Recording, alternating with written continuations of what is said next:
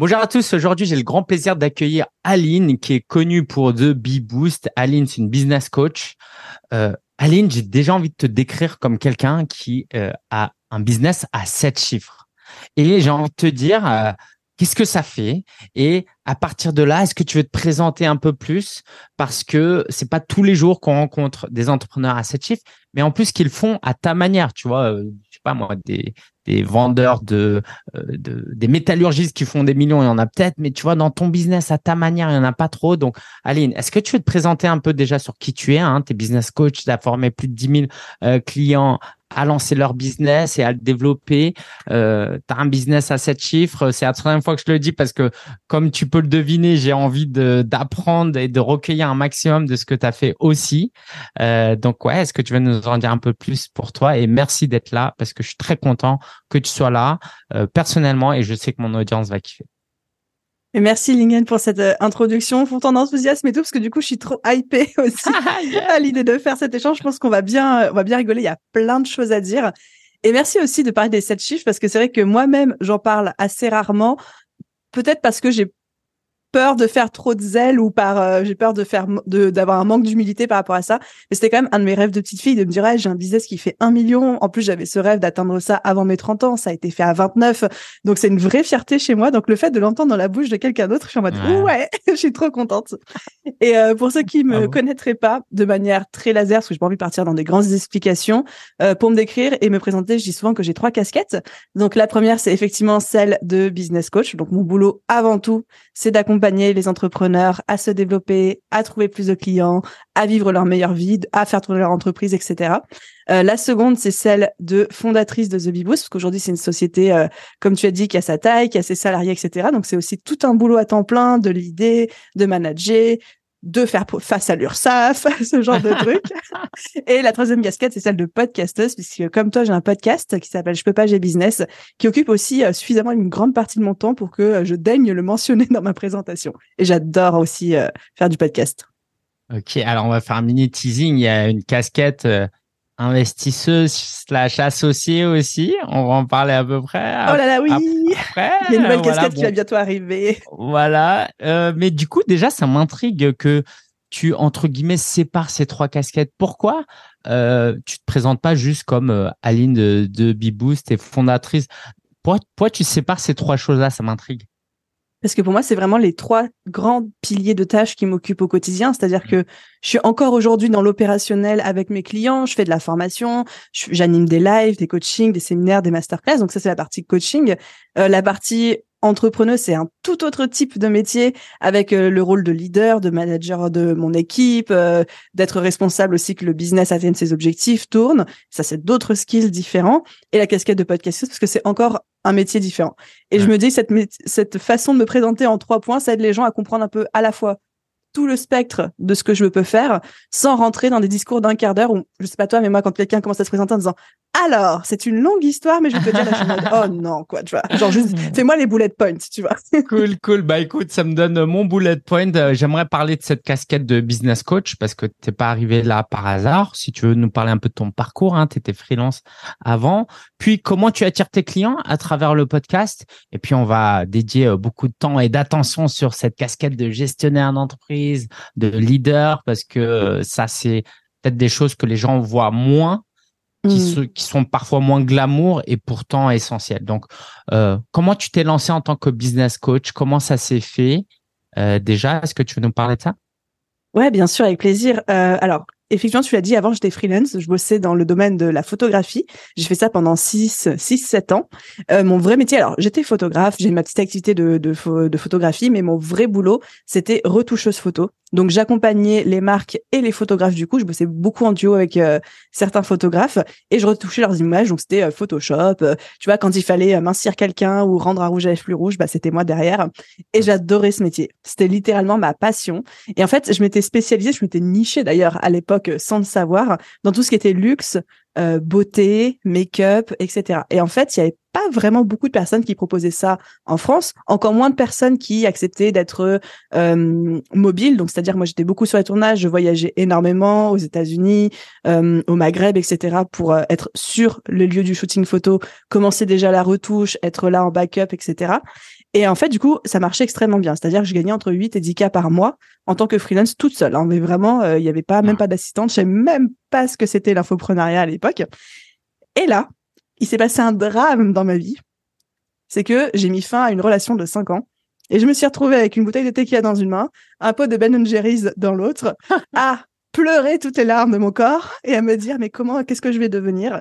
J'avais désormais des soirs et des week-ends de, de dispo de libre parce qu'à l'époque euh, bah je vivais en couple avec euh, mon ex mais du coup je l'ai mis dehors j'ai viré euh, ses affaires par la fenêtre etc etc et du coup je me dis bah comment je vais m'occuper?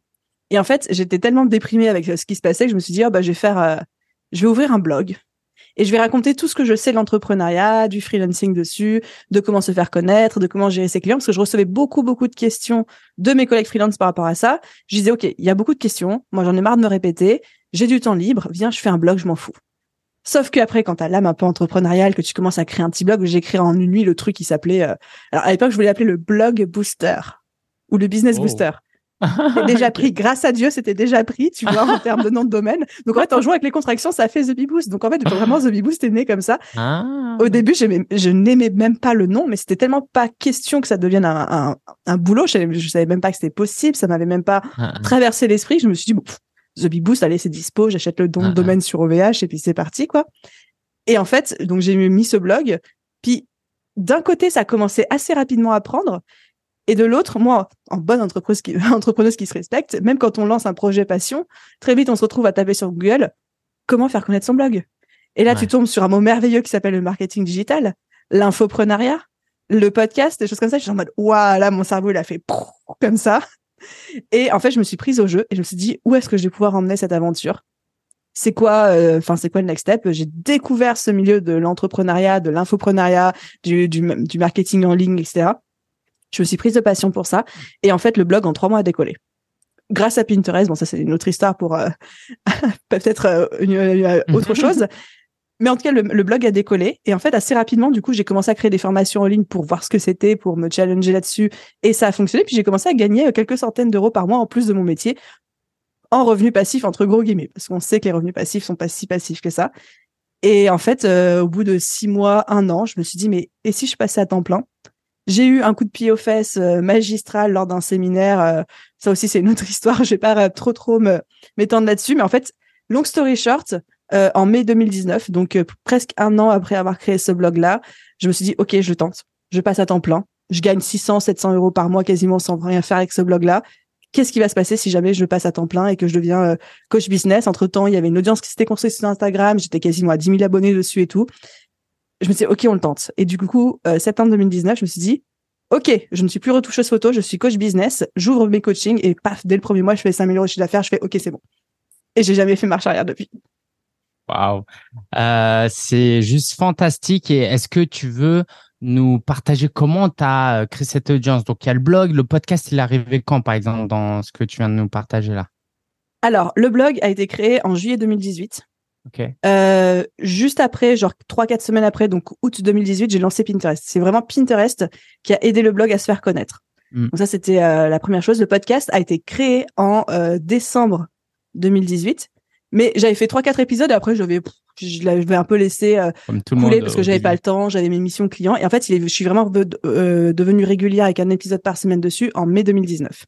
Donc au moment en fait où j'ai décidé de passer à temps plein et où au moment en fait où je me suis autorisée à devenir sérieuse aussi après par rapport à ce business. Et du coup, c'est ça qui a qui a amplifié euh, ton euh, euh, bah, ta présence. Euh, je me trompe parce que vraiment c'est euh, quoi Je sais qu'aujourd'hui tu es présente sur euh, notamment Instagram, mais vraiment c'est le podcast qui a été le, le moteur? Alors pas du tout. Non, c'est vraiment été Pinterest dans un premier temps. Euh, beaucoup plus que ce qu'on peut penser. Et ensuite c'est Instagram parce que j'étais très active sur Instagram, très active en story. Et je pense que le podcast a commencé à m'attirer du monde que assez tard, hein, à partir de 2020-2021. Mais avant c'était les gens me découvraient via le blog ou via Instagram. Et ensuite basculer sur le podcast plus comme un outil de euh, fidélisation, de création de contenu. Mais ouais, ça fait que depuis 2021 que les gens me disent ah je t'ai découvert par des suggestions Apple Podcast ou des choses comme ça. Ok, bah merci pour cette précision parce que ouais, moi je pensais que c'était dans l'autre sens et c'est hyper intéressant. Du coup, comment tu as réussi à, à créer euh, toute cette audience sur Instagram? Parce que moi, ce que je, là où je suis beaucoup, euh, je suis très impressionné, c'est euh, ton authenticité, comment euh, tu fais des galipettes sur ton lit avec ton maquillage, sans maquillage. Je pense que ça, ça m'a un peu marqué un jour. Euh, comment tu arrives à être aussi authentique? Parce que ça, demande beaucoup de, de courage aussi. Euh, est-ce que tu veux nous en dire un peu plus? En gros, qu'est-ce qui t'a fait décoller? Parce que tu es loin d'être la seule business coach sur Instagram. Bah alors déjà, faut rendre à César ce qui est à César. Le contexte, quand j'ai créé le compte Instagram, en même temps que le blog, hein, genre le lendemain, en 2018, il y a quand même moins de business coach euh, sur Instagram, encore moins de femmes et encore moins de personnes qui étaient avec un discours hyper déculpabilisant, rigolo, fun, euh, anti-dramatique. VS en 2018, la mode c'était plutôt euh, au euh, Porsche à Dubaï, euh, à digital nomade à Bali, noix de coco, maillot de bain sexy dans la mer et tout. Puis moi, j'ai vraiment je débarquais avec mon chouquet en, en demandant à mon audience comment est-ce que je cuis ce truc-là. J'en ai jamais vu de ma vie, quoi. Tu vois. Et mmh. je pense que Aujourd'hui, il y a beaucoup plus de personnes qui font ça, et fort heureusement d'ailleurs. Mais ce côté hyper authentique, on se prend pas au sérieux, et euh, je simplifie les choses. Et je suis, je suis quelqu'un comme vous en fait. J'étais vraiment en mode, euh, je suis votre grande sœur business ou je suis votre pote. Euh, on est dans les tranchées ensemble, mais je suis pas là pour vous vendre un lifestyle de rêve, moi qui m'a jamais attiré. Donc je pense que ça, ça a beaucoup joué. Je sais pas si aujourd'hui je recommençais exactement en faisant les mêmes posts qu'au début de zéro, est-ce que ça aurait le même résultat? Parce que le marché a changé, c'est différent. Et ça, ça m'a aidé. Et euh, pour tout le côté authenticité, maquillage, pas maquillage, en fait, je pense que c'est juste. D'ailleurs, c'est marrant, hein, mais en fait, au début, j'en avais tellement rien à faire. Parce que j'étais pas là pour prouver quoi que ce soit, j'étais pas là pour monter un business, j'étais pas là pour impressionner qui que ce soit. J'étais vraiment en mode, je fais mon truc. En fait, je, je me faisais, je me montrais sans maquillage non pas parce que c'était un mode ouais je suis authentique ou des trucs comme ça c'est juste parce que j'avais tellement la flemme de me maquiller quoi. En plus il y avait des confinements. Pendant le confinement moi moi je sais pas toi moi je me maquille pas pendant le confinement. J'ai vécu sans mascara pendant trois mois quoi tu ouais en fait je faisais plus référence euh, parce que maquiller pas maquiller euh, à la limite c'est pas du tout mon sujet. Mais c'est que c'est une vidéo où tu t'étais montré euh, non maquillé maquillé qui m'avait marqué en mode ok évidemment tu as le droit d'être maquillé pas mais tu vois jusqu'à le montrer l'avant l'après le la différence. Tu vois j'ai trouvé ça vachement courageux tu vois ah ouais. Euh, je pense que c'est juste parce que je. Ça t'amuse? Ça m'amuse et j'en avais rien à faire. En fait, j'étais pas là pour euh, pour euh, récolter du like sur mon apparence ou sur ma tête. Ouais. Et je pense qu'aujourd'hui, je, je regarde plus. Tu vois, aujourd'hui, j'aurais plus de mal à faire une story pas maquillée qu'avant. c'est marrant. Hein ok, pourquoi?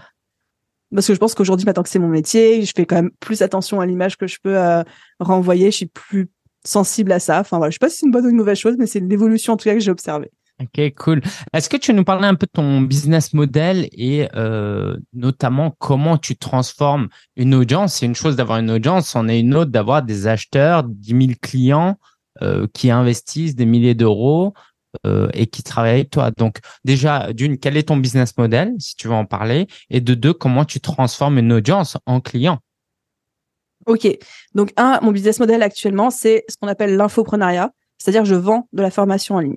Avant, je faisais beaucoup de coaching business en individuel, mais j'ai reçu tellement de demandes que j'ai créé des formations en ligne en fait qui euh, qui donnent ma méthode et je, je, vends uniquement ça, plus des séminaires en présentiel, mais je mets aussi ça dans la caisse formation. Euh, avec plutôt des lancements temporels, c'est-à-dire que mes programmes, j'ai quelques programmes qui sont disponibles toute l'année, mais mes gros produits et ceux qui sont responsables de 80% de mon chiffre d'affaires sont vendus que à certains moments de l'année. Donc c'est ce qu'on appelle euh, des lancements. Donc c'est moi ça me fait beaucoup rire parce que je fais 80% de mon chiffre d'affaires sur 10 jours. Il y a des gens que ça stresse beaucoup. Moi j'adore. C'est beaucoup d'adrénaline, mais je, je kiffe les, sensations. Et euh, comment avoir une audience d'acheteurs? Hmm. Après j'ai une grosse audience et je pense que 95% de mon audience n'a jamais acheté chez moi. Tu vois. C'est quand tu as une audience de 80 euh, 000 hmm. personnes sur Instagram, 60 000 personnes sur une liste email, mais que tu as 10 000 clients, je te laisse faire le ratio en fait. Ouais, Donc, je bah, pense pas que ce soit un ratio particulièrement élevé. En fait, je pense juste que c'est bah, normal, mais à grosse échelle. Du coup, c'est ta capacité à les faire passer dans ta liste d'email qui est une des compétences les plus difficiles, les plus rares que beaucoup de gens n'ont pas compris. Tu vois, là, par exemple, tu l'as balancé rapidement. Je suis sûr qu'il y a plein de gens qui ont n'y ont pas prêté attention. On est mm. d'accord que la liste email fait euh, beaucoup? Ouais. Est-ce que tu en dire un peu par email. Est-ce que tu vas en dire un peu plus de pourquoi c'est important d'avoir une liste d'emails et qu'est-ce que tu fais avec finalement de plus ou de différent que sur Instagram? Ok, euh, effectivement, donc on rembobine jusqu'à la création du blog. Donc dès que j'ai commencé à m'intéresser un petit peu tout ce domaine de comment faire connaître son blog, très rapidement en fait, je suis euh, tombée sur tout ce qui était le domaine de ce qu'on appelle l'email marketing.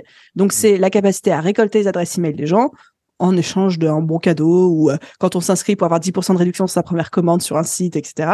Et ensuite, envoyer des emails automatiquement, envoyer des newsletters, créer un lien de confiance, ensuite vendre par email, c'est-à-dire faire des propositions de vente. On reçoit tous des newsletters aujourd'hui. Je pense que n'importe qui dans l'audience euh, ne sera pas euh, dépassé par ce que je suis en train de raconter. Moi, je le fais avec mon business model à moi, c'est-à-dire que toutes les semaines, tous les lundis matins, j'envoie un mail avec du contenu, de la valeur, un partage personnel, des stratégies supplémentaires. Enfin, vraiment, je parle de business, d'entrepreneuriat. Et de temps en temps, quand j'ai un nouveau produit à vendre ou quand je suis en lancement, je propose mon produit. Et l'avantage de l'email, c'est que, bah, on le sait, toi et moi, quand on est sur les réseaux sociaux, bah, on voit pas tous les posts de toutes les personnes à qui on est abonné, parce que des fois on se connecte pas assez régulièrement, parce que les algorithmes, parce que les capacités d'attention, etc. VS un email ou quand je tombe dans ta boîte mail, je tombe dans ta boîte mail, quoi. Je tombe en ordre chronologique. Il n'y a pas de, ah, parce que c'est Aline, c'est en premier ou c'est en dernier, ou je te montre pas l'email d'Aline parce que j'ai pas envie aujourd'hui. Non, je serai dans ta boîte mail. Sauf si je suis dans tes spams. Mm. Donc forcément, la capacité à être lu par la personne est quand même beaucoup plus élevée. Et vu que la personne aussi a choisi de lire tes emails, choisi de les ouvrir, choisi de te faire confiance, le lien, le trust, tu vois, le lien de confiance de OK, je peux acheter tes produits, généralement aussi il est là si tu as bien fait ton travail. Et donc on dit souvent hein, le ROI des emails c'est 1 pour 37, donc c'est-à-dire que généralement pour 1 euro dépensé, tu en récoltes 37 derrière, et c'est le plus gros ROI, donc retour sur investissement, euh, qui existe euh, en marketing digital. Ouais. Euh, alors ces emails, tu les as recueillis euh, via Instagram euh, principalement, c'est ça? La, la, pub aussi? Tu fais de la pub? Je fais de la pub de manière assez secondaire. En fait, c'est pas mon pilier d'acquisition primaire, c'est mon pilier d'acquisition secondaire. On va dire que c'est là pour renforcer les efforts qui fonctionnent déjà en organique. Donc l'organique, c'est le sans pub. c'est principalement du, du Instagram aussi un petit peu le podcast.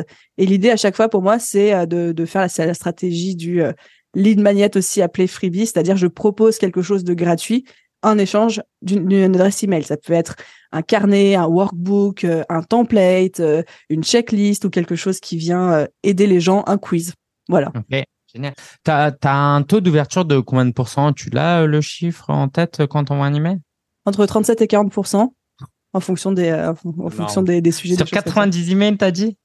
De? 90. Sur, sur combien d'emails? T'envoies combien d'emails euh, 50 000 emails. 50 000 emails. Ok, bon, juste pour vous dire, euh, si vous n'avez pas de repère, c'est juste impressionnant. Hein. La moyenne, c'est plus entre 15 et 25% Donc, euh, tu es largement au-dessus. En plus, avec une taille d'audience énorme. Euh, Qu'est-ce qui fait que tu as un aussi grand taux d'ouverture et que les gens bah, sont euh, aussi fascinés et accros sans, sans être péjoratif hein, à ton contenu? Alors, je pense qu'il y, y a, plein d'éléments en fait qui viennent en fait, je pense que ton taux euh, d'ouverture, c'est un petit peu la somme de plein de petites actions en amont dont tu n'as pas forcément conscience. Ton branding, c'est-à-dire euh, qui tu es, est-ce que tu as suffisamment motivé les gens, est-ce que tu te démarques suffisamment de tes concurrents, euh, à quel point les gens te font confiance, à quel point tu as été en mesure de leur apporter de la valeur, que ce soit par tes contenus gratuits sur les réseaux sociaux ou par tes emails précédents. Évidemment, le titre de ton email fait que les gens vont avoir envie de... Tu vois, si... si je t'envoie un email où c'est marqué Lingen, cette information va changer ta vie. si je t'envoie euh, un email en mode, euh, je sais pas, euh, le dernier relevé de la bourse euh, du Danemark, tu vois, tu vas peut-être pas ouvrir les, les emails dans le même ordre. Ouais, c'est clair. Donc ouais, un petit peu l'accroche. Et je pense que c'est surtout ouais, la confiance que tu arrives à, à, construire avec ton audience et en fait à quel point tu as déjà fait tes preuves en amont? À quel point mmh. tu leur as déjà apporté du contenu? Moi, je sais que à titre personnel, moi, je suis très bête. Hein je j'applique ce qui fonctionne pour moi en tant que cliente et consommatrice, je l'applique aussi dans mon business. Donc je regarde les personnes dont j'ouvre systématiquement les emails, je me dis bah qu'est-ce qui fait que cette personne-là, je vais toujours ouvrir ses emails? Bah parce qu'à chaque fois c'est intéressant, à chaque fois ça m'apporte de la valeur, à chaque fois les mails sont pas trop longs, à chaque fois il n'y a pas trop de blabla. Elle elle essaye pas de me vendre un truc à tout prix dans chaque email, donc bah, tout ça je le réplique moi dans mes emails à moi quoi. Cool, cool, trop bien. Merci euh, Aline pour ça. Euh, Aujourd'hui, donc on l'a mentionné, tu as un business qui génère euh, euh, plus d'un million de CA. Euh, tu nous as partagé un truc hyper intéressant. Tu nous as dit que depuis que tu étais petite, euh, tu avais ça comme rêve. Est-ce que c'est ça le secret? C'est de vraiment avoir une vision et que coûte que coûte, on va y arriver? Est-ce que c'est ça qui t'a amené à mettre toutes ces choses en place? Parce que je veux bien croire que tu es un peu plus intelligente que la moyenne, mais il n'y a pas que ça. Euh, tu vois, c'est pas juste tes compétences euh, en soi. Il y a autre chose encore. Il y a quelque chose d'irrationnel, invisible. Ce pourquoi cette mission Est-ce que tu veux nous en parler de tout ce qu'on ne voit pas? Hmm. Je pense même pas être plus intelligente que la moyenne du tout, du tout. Bien au contraire. moi, je suis très simple et j'aime bien jouer les bébêtes aussi. Tu vois, un truc que je comprends pas, généralement, je le fais pas. Donc, tu vois, je vais pas me challenger forcément. Je pense qu'en fait, il y a deux choses. Il y a déjà le fait d'y croire. Parce que c'est bête, hein, mais il y a plein de gens qui disent ouais, je veux faire un million, mais en fait, qui ne se, au fond d'eux, ils, ne se sentent croient pas, ils ne s'en, ne s'en sentent pas capables. Voilà, j'arrive à le dire. Mmh, mmh. Donc, il faut vraiment être foncièrement soi-même convaincu qu'on peut le faire. Mais ça, c'est hyper important. Mais pour tout, hein, d'ailleurs. C'est-à-dire que mmh. pour moi, ça n'a jamais été une question de est-ce que j'allais y arriver ou pas. C'était juste une question de quand. Alors, j'avais une petite préférence euh, d'ego de me dire, je vais le faire avant mes 30 ans, tu vois, c'était juste pour le challenge. Mais sinon, c'était évident que c'était pas mes 30 ans, ça allait être au 31, au 32. Enfin, voilà, c'était pas une question de si, c'était une question de quand. Et la seconde chose après, c'est est-ce que aussi je suis prêt à encaisser ce qui vient avec? Est-ce que je suis prêt à faire les sacrifices qu'il faut mmh. pour euh, aller avec ça? Parce que faire un million, c'est bien, mais ça coûte des choses, ça demande des choses. Mais comme n'importe quel objectif business ou de vie, il faut sacrifier autre chose en face. Enfin, rien ne vient dans la vie sans le revers de la, méga, de la médaille. Donc, il faut se demander, c'est quoi le revers de la médaille de faire un million? Et est-ce que je suis prête ou prêt à encaisser ça? Et il y a des gens, en fait, ils se rendent compte très vite que, bah non, ils sont pas prêts. Et toi, quels ont été euh, tes sacrifices, si tu veux en parler? Et est-ce que mmh vraiment tu en avais conscience avant de démarrer ça? Ou euh, tu as découvert ces sacrifices au fil de l'eau euh, Je suis curieux les deux. Enfin, il y en a que tu anticipes quand même. Encore une fois, si tu réfléchis un petit peu avec ton cerveau, tu te doutes qu'un million, ça se fait pas en claquant des doigts, tu vois. il y en a d'autres que j'ai découvert au fur et à mesure. Puis, encore une fois, grâce à Dieu, parce que si tu avais conscience de tout ce que ça allait te demander, tu, tu le ferais pas. Mais comme pour tout dans la vie, je pense, enfin, désolé, hein, parce que je sais que t'es papa, donc désolé de la métaphore, mais je pense que si tous les parents avaient conscience de 300% de ce que ça veut dire être parent avant de faire leur premier gosse, je suis sûr qu'il y en aurait plein qui ne les feraient pas, du coup. mais parce qu'après, ton gosse est là, parce qu'il t'apporte plein d'amour, parce que tu vois tous les bénéfices, tu encaisses plus facilement le revers de la médaille. Faire son premier million, c'est comme faire son premier gosse. On va mm-hmm. partir dans cette métaphore-là. Tu te doutes que ça va être compliqué. Tu te doutes que ça va changer ta vie. Tu te doutes que va y avoir énormément de bonheur, mais aussi des adaptations à faire pour moi, ça a été euh, le travail qu'il faut fournir pour faire ça, parce que ça a demandé une charge, une quantité de travail assez astronomique. Ça a été euh, accepter de changer de un peu de posture de rôle, c'est-à-dire qu'on n'est plus tout seul dans un business euh, à poupoulep, je fais un petit peu ce que je veux de ma vie, de mes journées. Enfin, il faut maintenant, il faut plus structurer, il faut organiser, il faut recruter, etc. C'est accepter d'avoir des grosses sommes d'argent à gérer. Et ça, c'est notre rôle en tant qu'entrepreneur, mais il faut accepter de mettre la main dans les chiffres, faut accepter de commencer à avoir des ouais, des, des, compétences en gestion euh, financière, administrative. C'est aussi accepter euh, toutes les merdouilles qui viennent avec, c'est-à-dire euh, Stripe qui gèle ton compte parce qu'il y a trop d'argent d'un coup, c'est-à-dire les banques, nanana, c'est-à-dire six gestionnaires de patrimoine par jour qui t'apportent en disant oh là là, qu'est-ce qui se passe, c'est-à-dire les frais comptables qui augmentent. Enfin, il y a plein de petits trucs comme ça. et puis il y a aussi la charge mentale et le stress que ça peut représenter de se dire ok après as, tu gères une machine après où tu te dis je peux pas faire de retour en arrière, ce serait très compliqué. Et surtout, je crois que moi, un des gros déclics que j'ai eu, c'est pas que ça m'a fait peur sur le moment, mais ça a généré un petit coup de stress. Je me suis dit, oh oui, d'accord, attends, faut pas que je merde. C'est quand j'ai commencé à travailler vraiment euh, main dans la main avec un directeur administratif et financier qui, avec qui je travaille, mais euh, enfin de manière très ponctuelle, hein, c'est quelques heures par mois, il est pas là à temps plein. Et en fait, où on a calculé du coup les revenus du business, on a calculé les, les, les, le coût de fonctionnement euh, mensuel.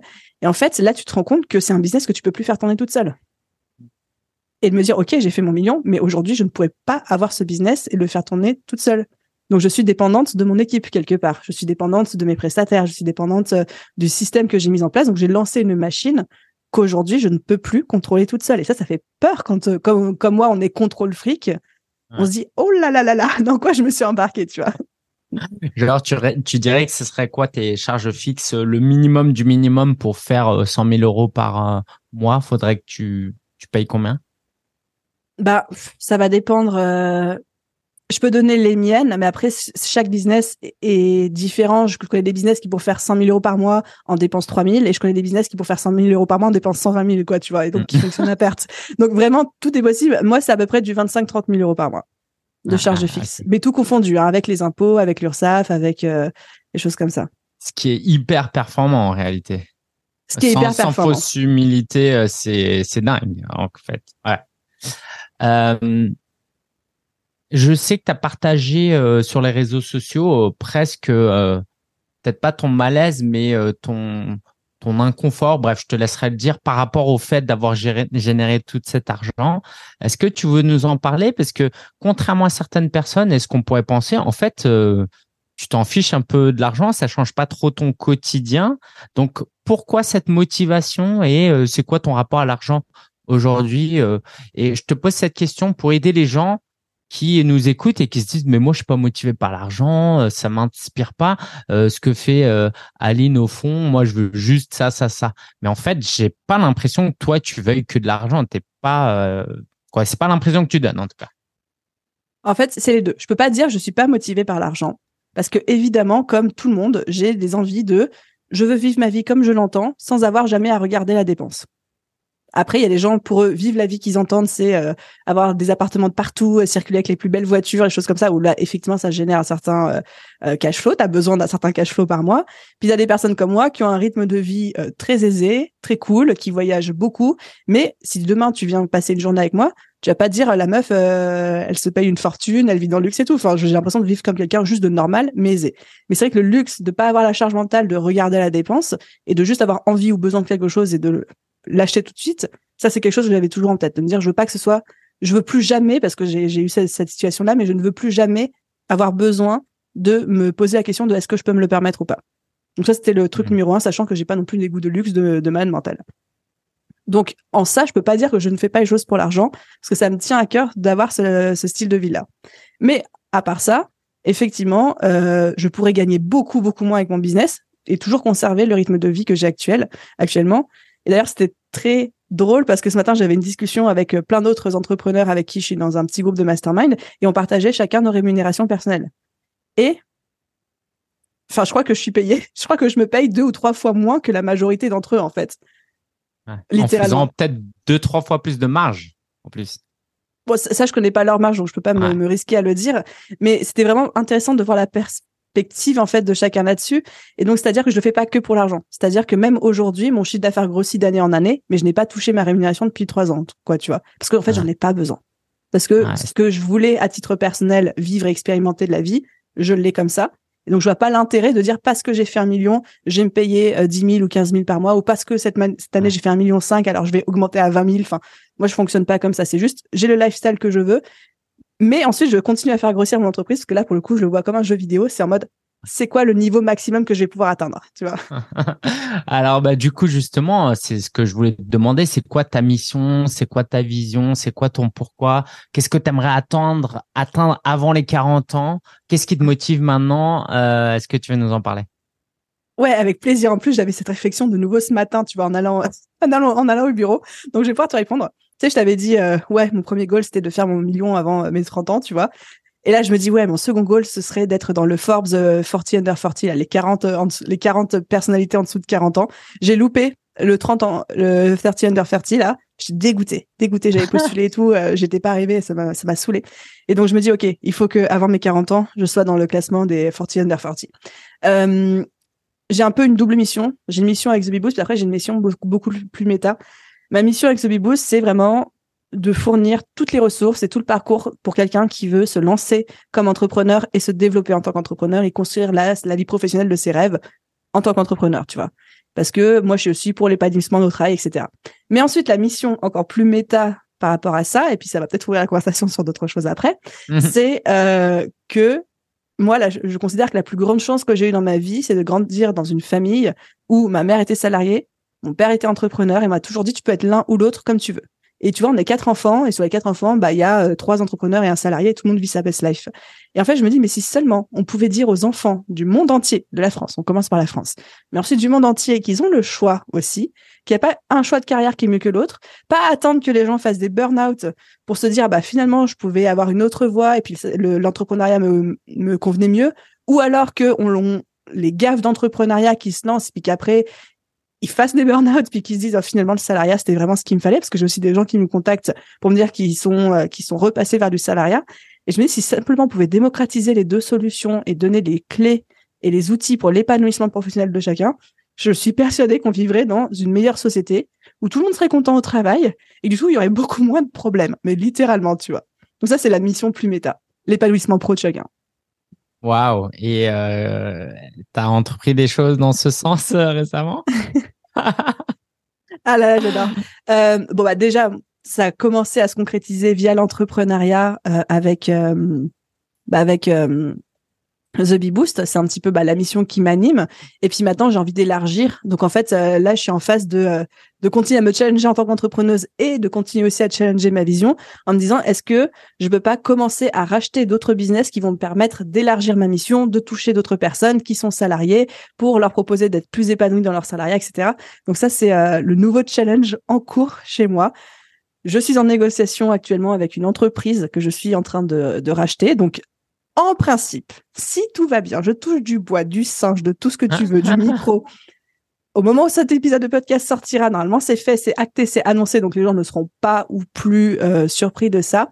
Euh, mais bon, après, on ne sait jamais ce qui peut se passer. Mais ouais, voilà. En tout cas, euh, mon nouveau challenge en, tant qu'entrepreneuse, c'est d'acquérir des entreprises pour faire grossir mon écosystème. Et c'est ça, c'est ce qu'on appelle la croissance externe. Ok, du coup, ça paraît évident pour toi, euh, la croissance externe, juste pour que tout le monde comprenne, euh, pourquoi ce levier? Euh, Tu pourrais augmenter en ajoutant un zéro ton budget pub et puis y aller d'une autre manière en faisant croître ton business. Pourquoi avoir choisi cette stratégie? J'ai envie de dire, au-delà de la partie rationnelle, est-ce qu'il y a aussi une part de kiff Tu parlais de jeux vidéo. Est-ce que tu veux nous en parler de ça? Ouais, tout à fait. Quand j'avais, enfin, j'ai toujours eu cette vision de me dire, OK, j'ai The Bee mais à un moment, il faudra que j'ai le avant The Bee Boost, c'est-à-dire prendre les gens qui sont salariés et les aider à se reconvertir, euh, à monter leur entreprise, etc. Puis après, il y aura le après, puis après, il y aura le pendant. Enfin, j'ai toute une vision de plein de boîtes qui vivent en fait entre elles comme un écosystème. Et en fait, euh, le pourquoi le rachat et pas une création de zéro, parce que ça aurait pu être une création d'une nouvelle entité, d'une entreprise, tout simplement parce que d'avoir une entreprise déjà existante avec euh, des produits existants, une base client existante, ça te fait déjà gagner beaucoup de travail, beaucoup de temps aussi. Tu gagnes genre 4, 5, 6 ans. Et surtout pour le challenge que ça représente. Moi, j'ai jamais fait ça de ma vie. C'est hyper kiffant pour moi d'apprendre parce que pareil, j'ai appris de zéro comment ça fonctionne de racheter une boîte en termes administratifs et financiers, bien sûr, en termes de management et de leadership pour moi, en termes de, enfin, c'est un vrai challenge pour moi en tant qu'entrepreneuse et j'adore, quoi. Ok. Alors, sans forcément citer euh, la personne ou la boîte, comment ça a initié Parce que ce qu'on peut dire quand même, c'est que c'est une amie proche. Euh, c'est ça, ça on peut le dire. De toute façon, au moment où c'est diffusé, ce sera fait. Sinon, on diffuse pas l'épisode. Euh, comment ça s'est fait? Qui en a parlé d'abord? Euh, Parce que c'est quand même challengeant, aussi bien pour toi que pour l'autre personne, peut-être, j'ai envie de dire. Euh, effectivement, en fait, je pense que il y avait une, en fait, il y avait une volonté de vendre, en tout cas de tourner la page, de passer à un prochain chapitre d'entrepreneuriat, d'expérience de vie, etc. Et moi, j'avais cette, euh, cette vision de racheter un jour une entreprise de ce style, mais sans avoir cette entreprise-là forcément en tête. Mais pour moi, c'était pas avant 2024, 2025, 2026. Enfin, c'était pas pour tout de suite.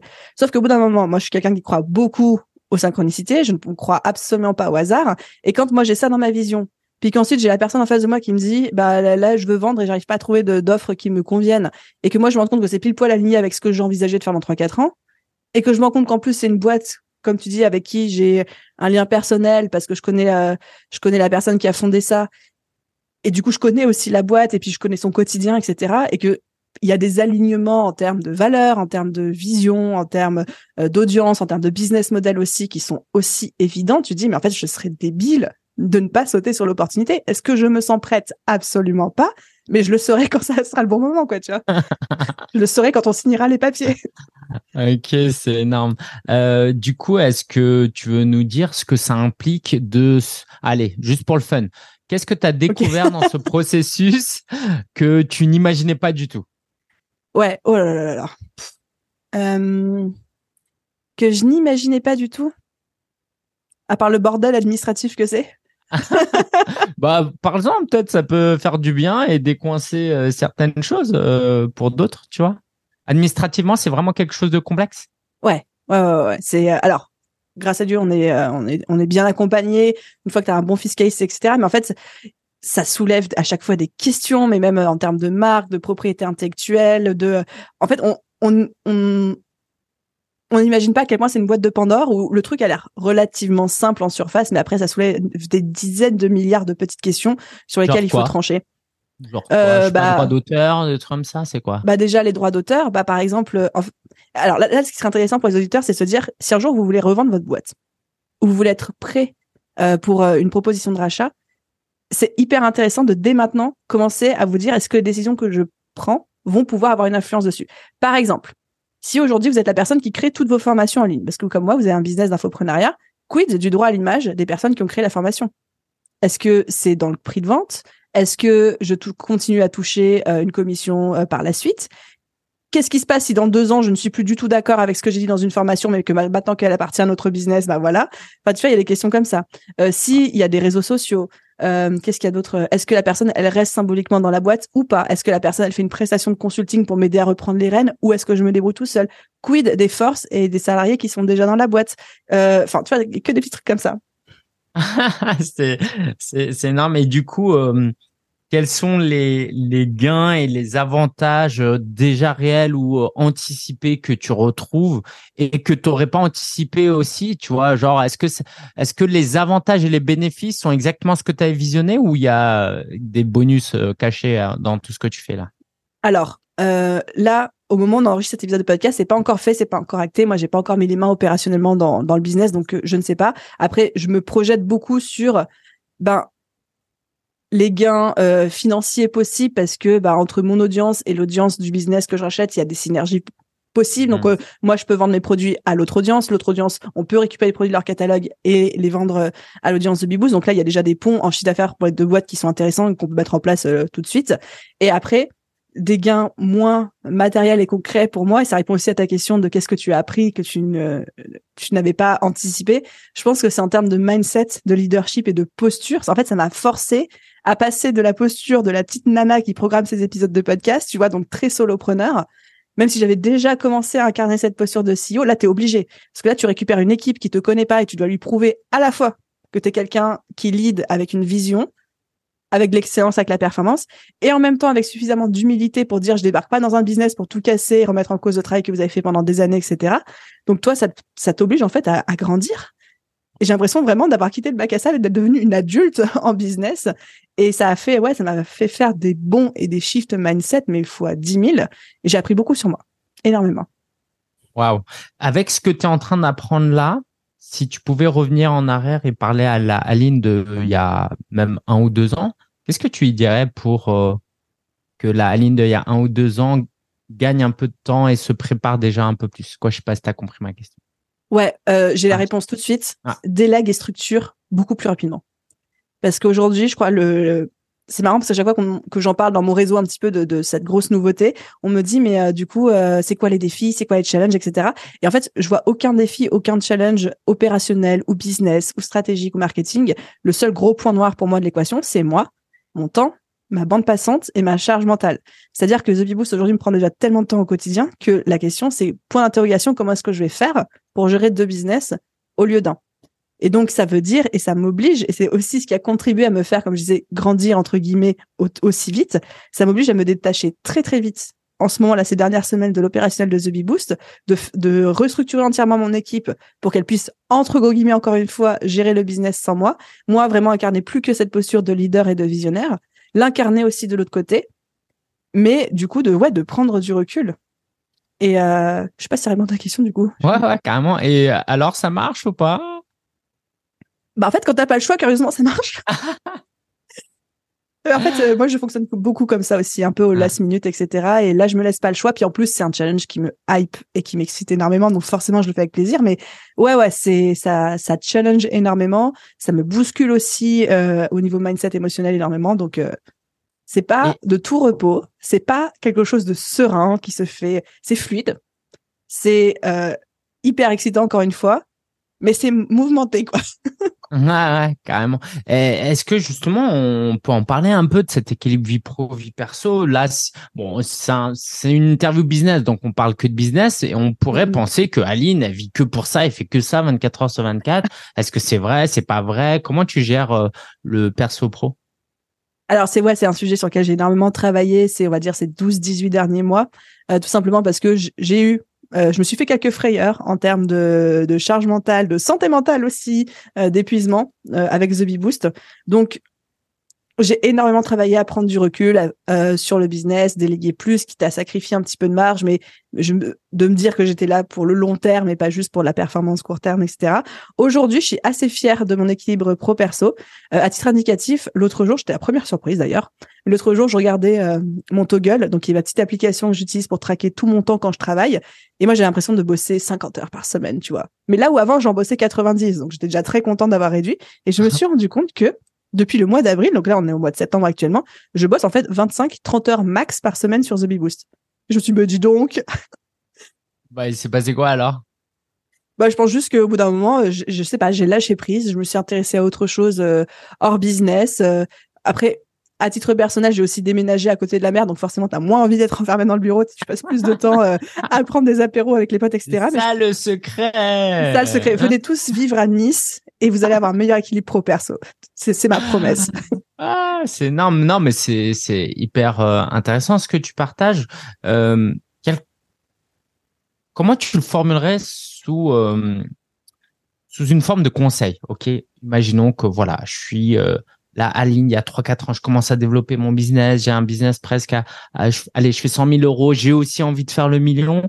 C'est quoi les deux, trois conseils que tu me donnerais pour, euh, ben, peut-être faire des sacrifices, mais peut-être un peu moins grâce aux conseils que tu vas donner tout de suite? Ok. J'ai trois conseils. Le premier, c'est que quand on lance un business, quand on lance une activité, généralement, on est tellement passionné par ça que on mange, on boit et on respire ce business, cette activité. On veut tout lire, tout consommer. On écoute des podcasts, on suit plein de comptes Instagram. Notre feed TikTok entier est euh, curated en fonction de cette thématique-là. Surfez sur la vague. Allez-y à fond. Ne comptez pas vos heures. Ne commencez pas à dire ah mais machin non j'ai travaillé plus de 20 heures. Allez-y parce que cette période-là c'est comme la lune de miel en dating ou quand on rencontre une nouvelle personne. Elle ne dure pas mais c'est une des plus belles périodes. Surfez là-dessus pour poser les bases, pour avoir des résultats rapidement, etc. C'est pas le moment de retenir les choses. Deuxième conseil, au bout d'un moment, la lune de miel s'arrête. C'est normal. Ça peut être au bout de six mois, ça peut être au bout de trois ans, ça dépend des personnes, euh, des thématiques et tout. C'est normal et c'est pas inquiétant. C'est pas parce qu'à un moment vous avez envie de faire autre chose que votre business, de vos soirées, de vos week-ends, etc., que ça veut dire que euh, ça y est, c'est la fin et tout. Du tout. Par contre, à ce moment-là, ce qui va être important de faire, c'est d'écouter votre entourage. C'est les premières personnes généralement qui peuvent nous donner des feedbacks et des retours sur tout ce qui est euh, santé mentale et épuisement. Parce qu'en fait, je trouve qu'il y a cette, euh, cette transition très difficile à vivre quand on est entrepreneur de la lune de miel est terminée avec mon business. Mais comme j'étais dans le seul, seul, seul boulot, boulot, boulot à fond, et du coup avec des résultats pendant un an, deux ans, trois ans, et que d'un coup j'ai envie de ralentir, je culpabilise parce que j'ai l'impression que si je ralentis, je change la formule gagnante et du coup mon business va dégringoler, etc. Mm, mm. Donc on a tendance en fait à continuer à s'imposer le même rythme que pendant la lune de miel, sauf que notre corps ne suit plus, notre esprit ne suit plus, et c'est là en fait où on fait du burn-out. Et donc là, c'est là qu'il faut écouter aussi euh, notre entourage qui commence à dire oh là, je te sens moins à fond qu'avant, ou alors je te vois plus fatigué, etc. Et euh, du coup, le troisième conseil, c'est c'était pas déménager à Nice, c'est j'en avais un en tête. Zut, il m'a échappé. Je pense que c'est ça. Écoute, bah, je vais je vais reboucler sur ce que j'ai dit. Le troisième conseil, c'est euh, de savoir écouter son corps et ses besoins, et surtout sa passion, sa motivation, et pas toujours être dans le je fonce, je fonce, je fonce en fait.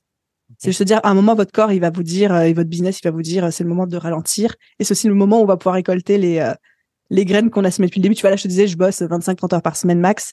Le business tourne à 7 chiffres. On a quand même une petite équipe qui est assez restreinte comparée à la taille du business, le flux client qu'on gère. Mais c'est pas, c'est pas magique. C'est parce que moi, j'ai bossé comme une tarée pendant trois ans, toute seule, quoi. Donc là, je suis aussi en mode, bah, je profite des graines que j'ai semées pendant trois ans. Wow. Euh, bah merci, c'est hyper inspirant. Du coup, euh, ouais, moi j'ai quand même envie de rentrer un peu dans le euh, dans ton équipe. Ça se passe comment? En plus, maintenant qu'il y a deux équipes, est-ce que voilà, quel conseil tu donnerais sur le fait de scaler ton business en prenant soin de ton équipe? Comment tu structures Comment tu fais attention à ne pas aller tomber dans d'autres extrêmes? Tu vois, moi, à un moment donné, on était 15 alors que le business n'était pas du tout au chiffre d'affaires d'être 15. Tu vois, donc comment tu tu, fais, toi, pour t'entourer de personnes? Quel poste tu donnes? Comment tu crées ton organigramme? Euh, Comment tu comprends tes besoins? Euh, ouais, Comment tu manages? Waouh, c'est une vaste question parce qu'il y a tellement d'approches possibles. Euh, tu vois, j'ai. Ce serait quoi, toi, genre, si là, je devais parler à quelqu'un de ton équipe Ok. Et que je lui demandais, euh, ouais, c'est comment travailler dans l'équipe d'Aline, elle me dirait quoi? Du coup, sans fausse humilité, parce que t'es pas là. Ouais. Ok? C'est marrant, parce qu'on a fait l'exercice hier, donc je sais exactement euh, ce qu'elle ah, pourrait répondre. Euh, elle dirait que euh, il y a une énorme communication, une énorme confiance réciproque entre tout le monde, que chacune est interchangeable. Aujourd'hui, on est une petite équipe, on est on est quatre personnes au quotidien dans le business. Après, il y a d'autres prestataires freelance qui gravitent autour sur des tâches ponctuelles, mais vraiment à temps plein, il y a quatre personnes, moi comprise. Hein. Donc moi plus trois autres personnes. Euh, elle, te, elle dirait aussi qu'on a tout interchangeable. C'est-à-dire qu'aujourd'hui, si l'une d'entre nous est malade, pas dispo, en vacances, tout le monde sait faire les tâches de l'autre. Ou alors, il y a des process qui les documentent au sein de l'entreprise. Ça ne veut pas dire que c'est notre ou leur zone de génie, mais ça veut dire que c'est possible. Ça, c'est, je trouve, une grosse, grosse force de, de mon équipe. C'est-à-dire que aujourd'hui, quand il y a un lancement et que j'ai, j'ai besoin que tout le monde soit sur le customer care à répondre, parce qu'on se fait défoncer au niveau des DM sur Instagram et des emails, tout le monde sait répondre en mode customer care aux emails qu'on reçoit. Ou si demain, j'ai besoin que euh, une personne mette en place une automatisation make ou me paramètre un panier de paiement et que la personne responsable de l'opérationnel n'est pas là, moi je sais le faire ou je sais que ma customer care manager elle sait le faire aussi. Tu vois? Donc on a tout un petit peu l'esquisse de tout le monde, même si chacune a sa zone de spécificité, ça, ça nous rend extrêmement mobile et réactive. Et euh, je pense qu'il y, a, y aussi toute la dimension euh, confiance, c'est-à-dire que moi je fais énormément confiance à mon équipe. Je suis hyper exigeante sur mes recrutements, c'est-à-dire que si je suis pas sûre à 3000%, je recrute pas. Je préfère continuer mm. mon processus de recrutement. Par contre, je recrute que des ce qu'on appelle e-players. Et c'est des personnes qui sont ultra autonomes, ultra efficaces. Elles ont une confiance aveugle de ma part, c'est-à-dire que même les salariés, je ne regarde jamais leurs horaires. Elles peuvent travailler parfois 50 heures par mois et être payées comme 150. Elles peuvent payer, être parfois euh, travailler 100 heures. Mais pour moi, à partir du moment où le travail est fait, avec mes niveaux d'exigence et d'excellence, c'est OK. Si tu as été suffisamment efficace pour faire ton travail en 20 heures au lieu de 50, mais good for you, je suis contente pour toi, va à la plage, éclate-toi, quoi, tu vois. Donc ça, je pense que ça, ça joue aussi beaucoup. Waouh, euh, c'est hyper inspirant. Euh, moi, là où je suis intrigué, c'est euh,